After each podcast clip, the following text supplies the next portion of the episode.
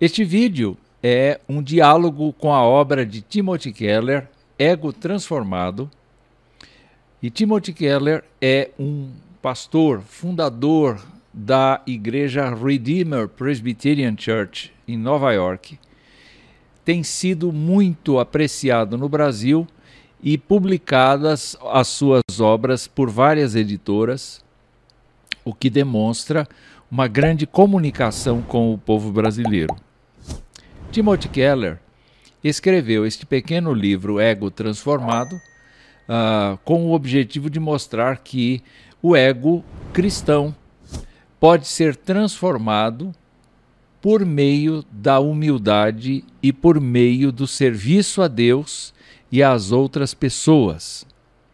Ora, é, vimos uh, no vídeo anterior a proposta de Timothy Keller no sentido de que uh, o ego humano, na sua condição natural, como o ser humano é, sem Jesus Cristo, é um ego absolutamente uh, complexo, carente, necessitado sim de uma porção de coisas. E, na verdade, é, ele tem o objetivo de mostrar no capítulo 1 como é que está a condição natural, mas agora, no capítulo 2, ele procura mostrar a visão transformada do eu. E nós vamos trabalhar no sentido de verificar o que é que Timothy Keller propõe para todos nós a partir da reflexão que ele faz de 1 Coríntios, capítulo 4. As perguntas que ele fez para basear todo o seu livro são estas: Quais são as marcas de um coração radicalmente transformado pela graça de Deus? E a segunda pergunta: Se confiamos em Cristo, como deve ser o nosso coração? E nesse sentido, eh, nós devemos entender coração aqui como a sede do ser humano, a parte não material do ser humano, onde naturalmente está o ego humano. E ele quer trabalhar a ideia de um ego transformado. Ele falou no capítulo 1 exatamente do fato de que, na condição natural que nós seres humanos vivemos, sem a conversão que Jesus Cristo propõe e realiza na vida da gente, ele comentou do fato de que ah, o ser humano é vazio de Deus, tem um ego dolorido, porque está insuflado e porque assim toda a coisa insuflada força para estar ali e sofre pressões também para estar ali ele fala de um ego atarefado, preocupado com a autocomplacência, preocupado com o, orgulho próprio, com a autovalorização, e fala justamente de um ego que é, na verdade, um ego extremamente frágil, porque é suscetível à crítica, é suscetível a qualquer interferência.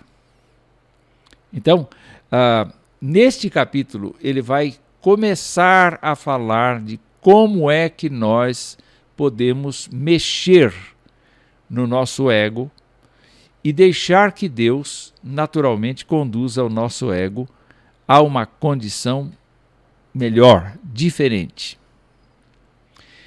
Vamos nos recordar então que Timothy Keller, no seu livro, procurou tratar de 1 Coríntios 4, de 1 a 4. E o texto diz assim: Portanto, devemos ser considerados simples servos de Cristo, encarregados de explicar os mistérios de Deus. De um encarregado, espera-se que seja fiel.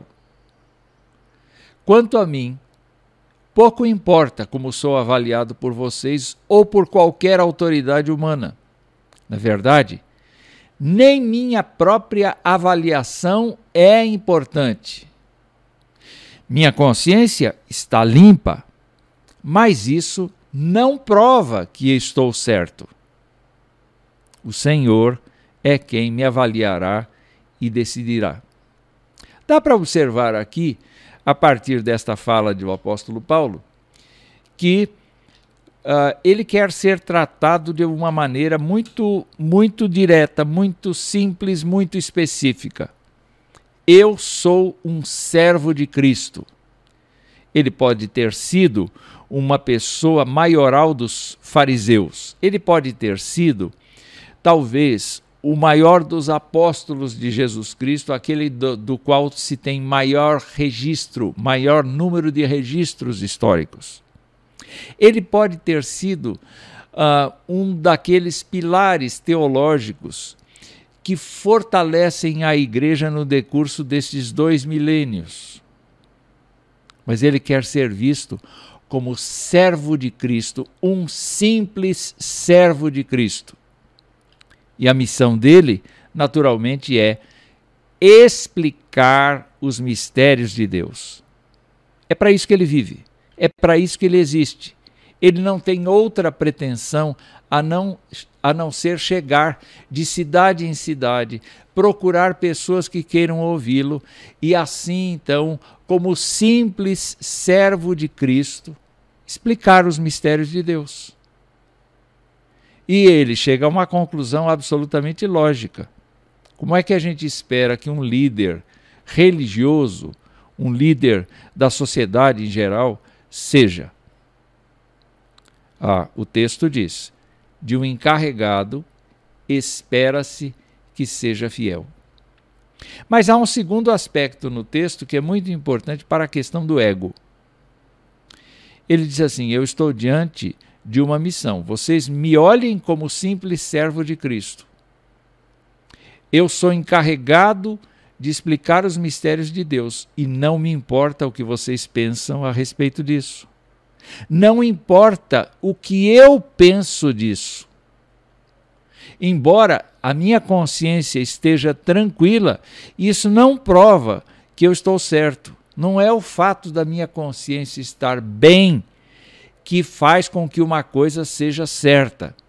Este conceito para nós talvez seja um pouco novo, seja um pouco uh, diferente, porque na verdade uh, muitas vezes e em muitos lugares a gente ouve a seguinte expressão: siga o seu coração.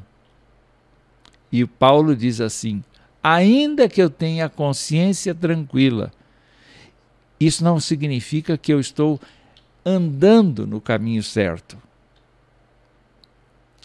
Ah, ademais, no Antigo Testamento está dito que o coração é enganoso ele não serve como árbitro.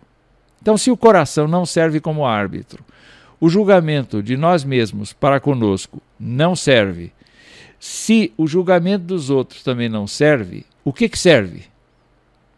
Paulo diz: ah, O Senhor é quem me avaliará e decidirá. Em outras palavras, o que ele está pensando, preocupado, é justamente o fato de que ele vai se apresentar diante do Senhor para entregar uma obra que lhe foi dada. Eu estou me lembrando de uma passagem agora, um, uma parábola que Jesus Cristo contou a respeito de uh, pessoas que receberam talentos do seu senhor para trabalho. Na verdade, aquele senhor estava repartindo com os seus empregados a sua riqueza. E então ele entregou cinco talentos para um, dois talentos para um segundo e um talento para um terceiro empregado. E qual foi a reação dos dois primeiros? Eles entenderam a missão e eles saíram para negociar. Eles não ficaram nem com receio do seu senhor, nem com medo do seu senhor, mas eles ficaram preocupados em produzir e esperar a avaliação do seu senhor. E quando eles chegaram, olha, eu, o senhor me deu cinco, eu reproduzir os cinco, eu consegui outros cinco. Ah, e aquele senhor disse: Bom está, servo bom e fiel. Em outras palavras, o que valia não era a autoapreciação do rapaz. Olha como eu sou bom. Eu recebi cinco e ganhei outros cinco. Na verdade, a coisa mais importante é: você é um servo bom e fiel, porque eu te dei cinco, você agiu, trabalhou, desenvolveu, desempenhou e agora você tem a recompensa. A mesma coisa aconteceu com o outro que tinha dois talentos. Lembra? Pois é. E aquele que recebeu um talento só?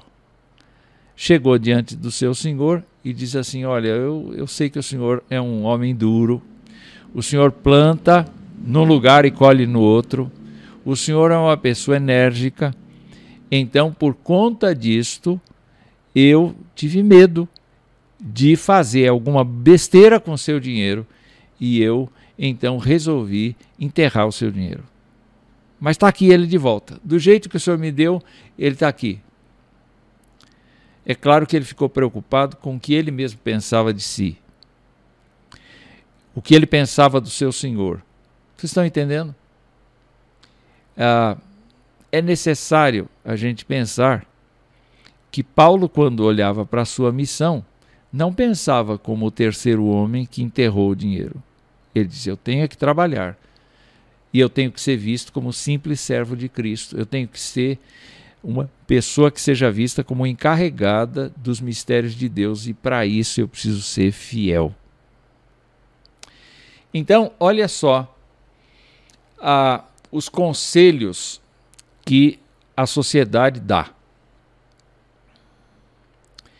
Ah, para que você tenha um ego são vamos dizer assim, os conselhos, os conselheiros.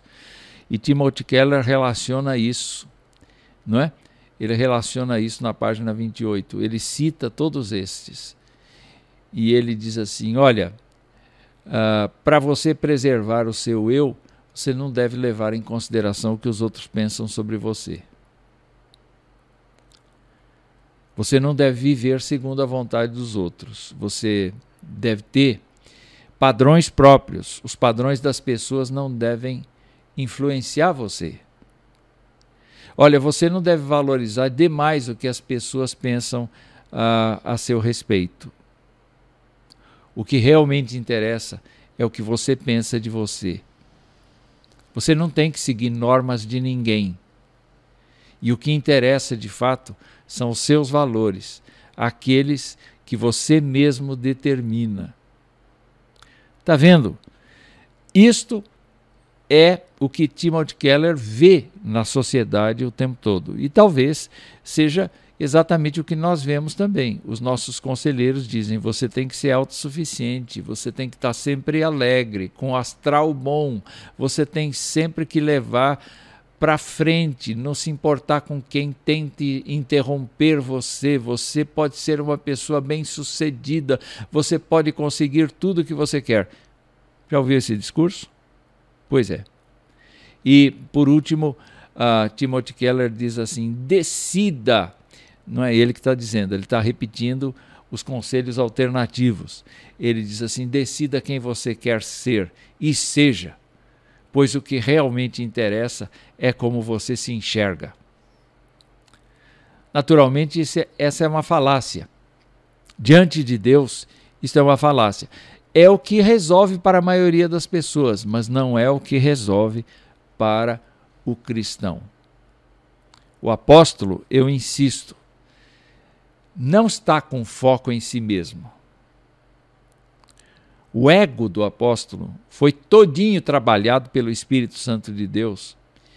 E por conta da missão que ele recebeu, você vai ser um vaso, você vai ser um pregador dos gentios, você vai comparecer diante de reis, você vai comparecer diante de personalidades e você vai ser usado para falar do meu evangelho. Todas essas declarações da visão que Paulo teve certamente de Jesus Cristo mostram agora o trabalho feito no seu ego. Eu não estou mais importando se eu tenho dor, se eu não tenho, se eu tenho dinheiro, se eu não tenho, se eu tenho um teto para dormir, se eu não tenho. Não é esta preocupação que me toma o tempo e o esforço. Na verdade, o que toma tempo e esforço de mim é o fato de que eu sou um servo de Cristo e eu preciso ser uma pessoa que explique os mistérios de Deus. Eu preciso ser fiel a isto, justamente pelo fato de que uh, eu fui comprado pelo sangue de Cristo, eu era o principal dos pecadores, eu sou o principal dos pecadores e, no entanto, então eu estou encarregado desta missão. Então, de novo, ele insiste: não me importa o que vocês pensem a respeito disso. Eu tenho que fazer a obra de Cristo.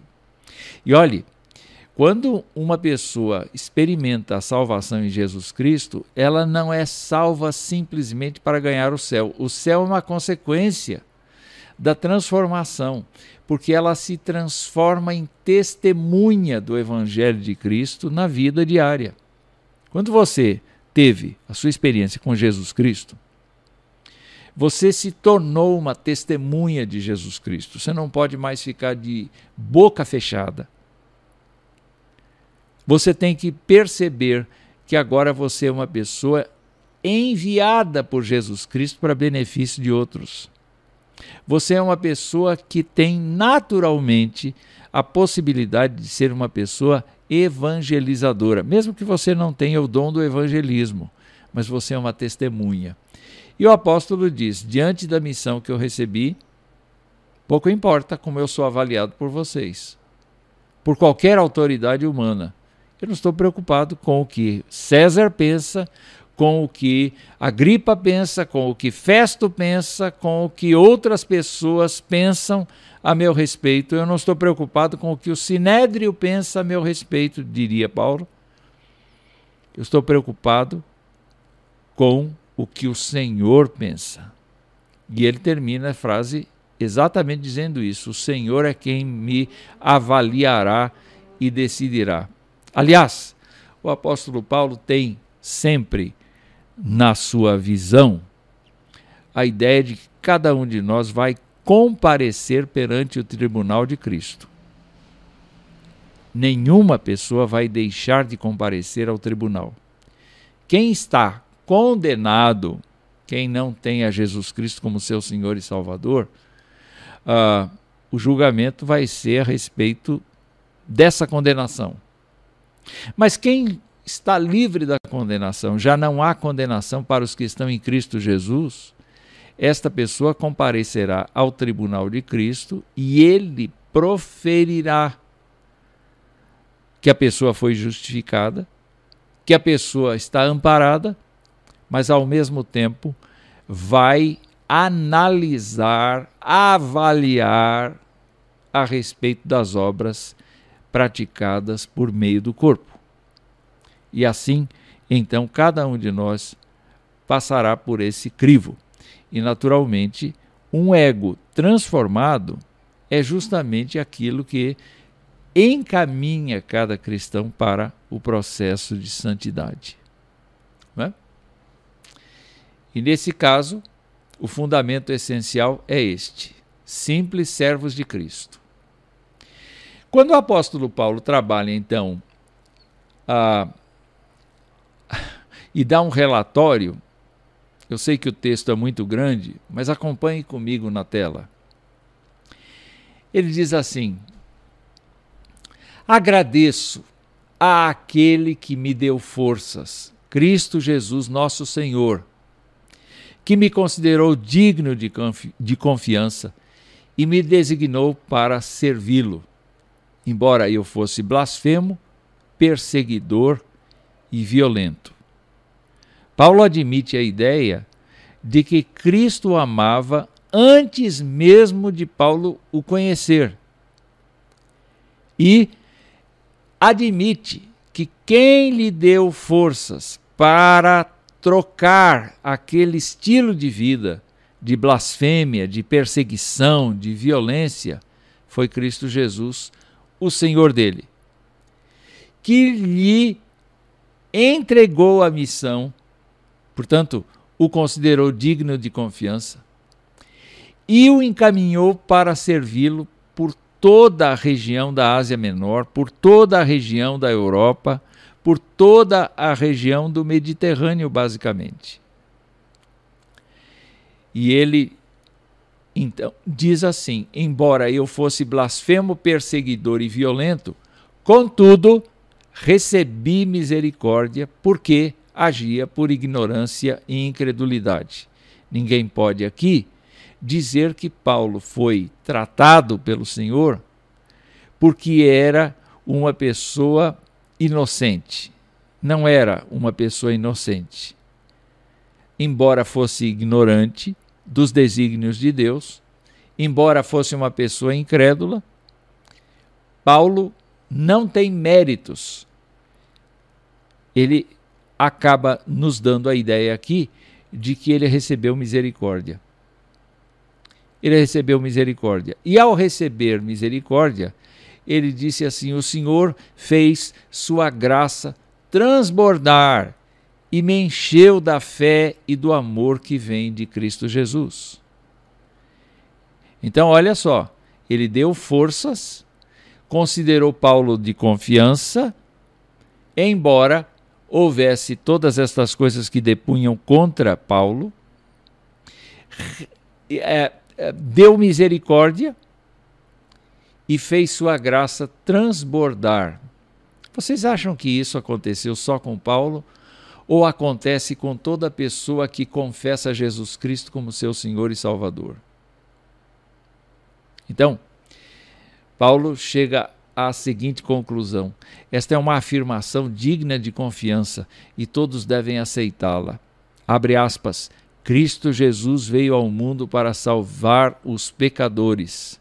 Fecha aspas. Essa é a declaração doutrinária. Agora a declaração, pior, a, a declaração pessoal.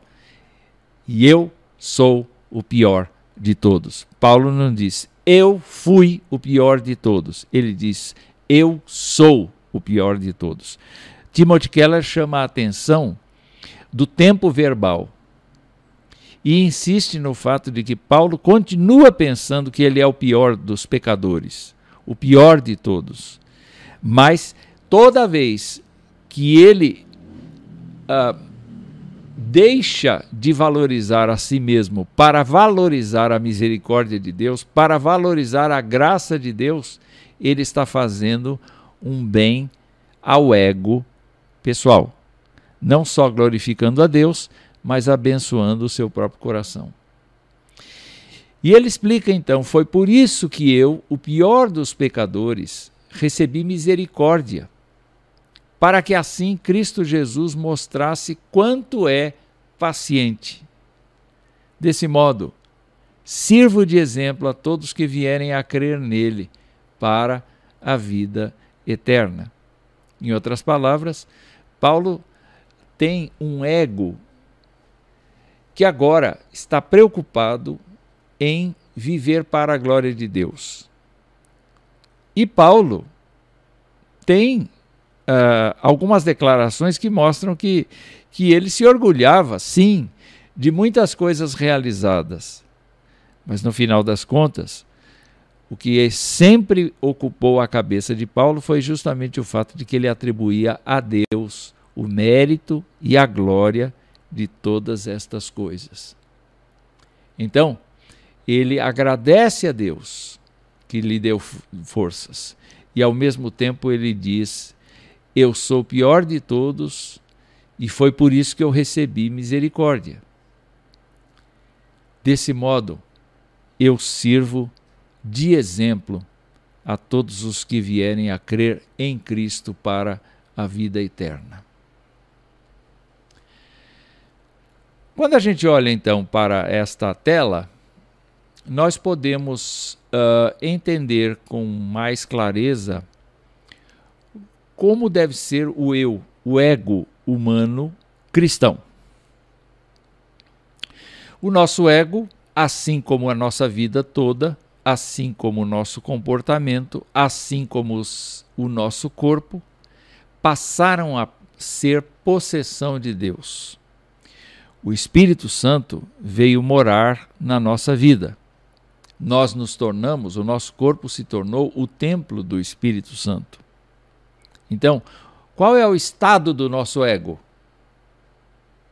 Onde é que está, deve estar o nosso ego diante do fato de que Deus entrou na nossa vida, de que Deus mora no nosso coração, de que a Sua palavra é uma coisa que está na nossa mente, de que os nossos louvores, a nossa gratidão, as nossas orações estão todas canalizadas para Deus. Onde é que deve estar o nosso ego? Bom, o nosso ego deve estar conectado a Deus. Mas nós podemos negar em algum momento que nós temos derrotas? Nós podemos negar as nossas vitórias? Nós podemos negar as nossas provações, as provações que nos vêm, as situações complexas que nós enfrentamos? Por exemplo, nesta pandemia, e nós, nós podemos olhar as bênçãos. Ora, esta coluna aqui de circunstâncias não deve afetar o nosso ego. Porque o nosso ego está entregue a Jesus. Então, o que fazemos diante das derrotas? Diante das derrotas, nós fazemos como uh, sugere a Escritura. Vamos confessar os nossos pecados, pois Ele é fiel e justo para nos perdoar e nos purificar de toda injustiça. Vamos pedir orientação de Deus. Vamos mudar de caminho, vamos ter uma, uma vida transformada. Diante das vitórias, nós vamos nos gloriar, não, nós podemos nos alegrar pelas vitórias alcançadas, mas o que a gente precisa fazer é dar a glória, o mérito destas conquistas para Deus.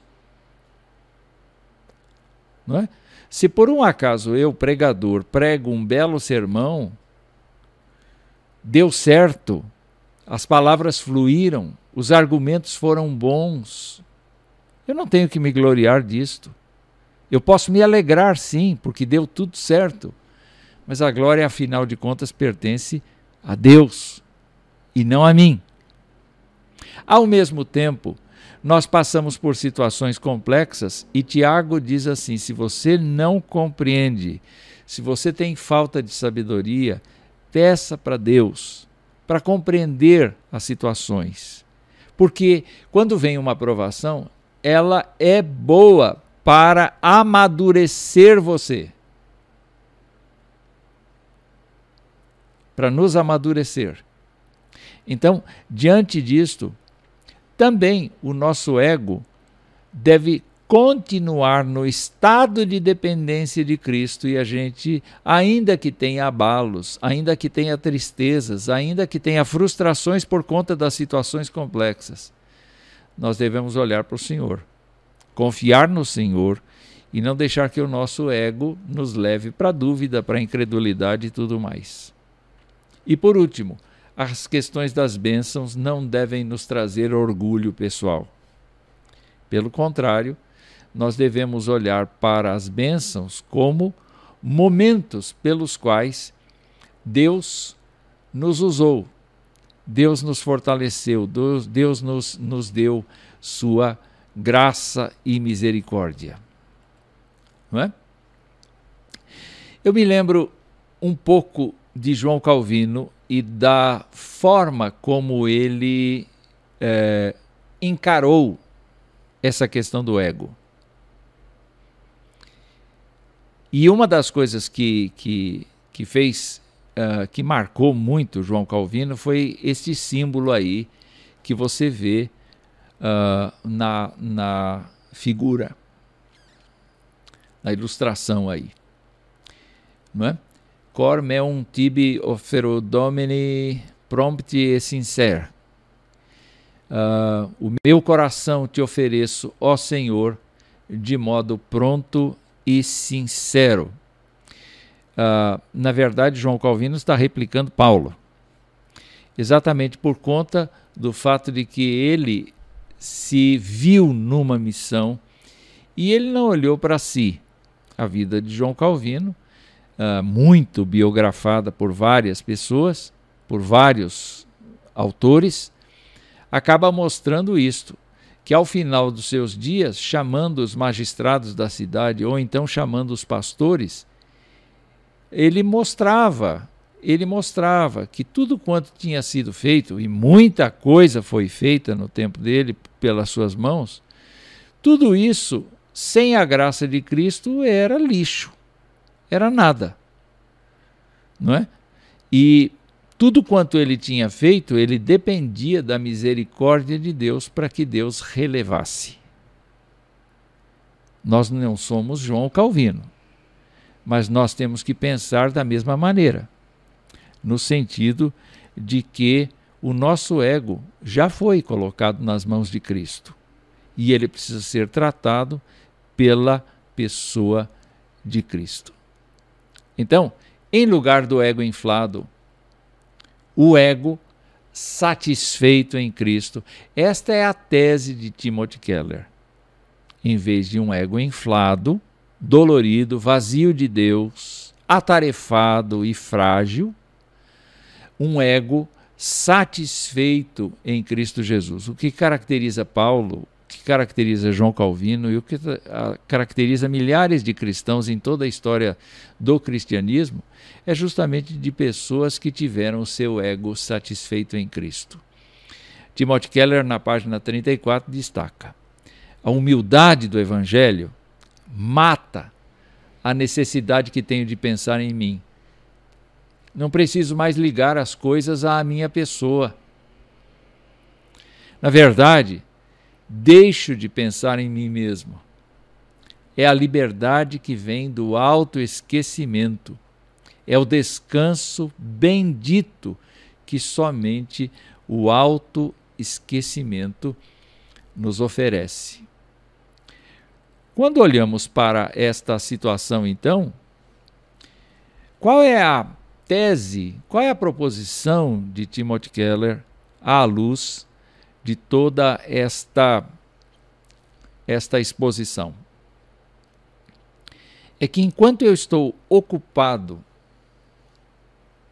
para me agradar, para me defender, para me assustar, para me proteger, e estou afastado da visão de Jesus Cristo, sendo meu dono, o meu Senhor,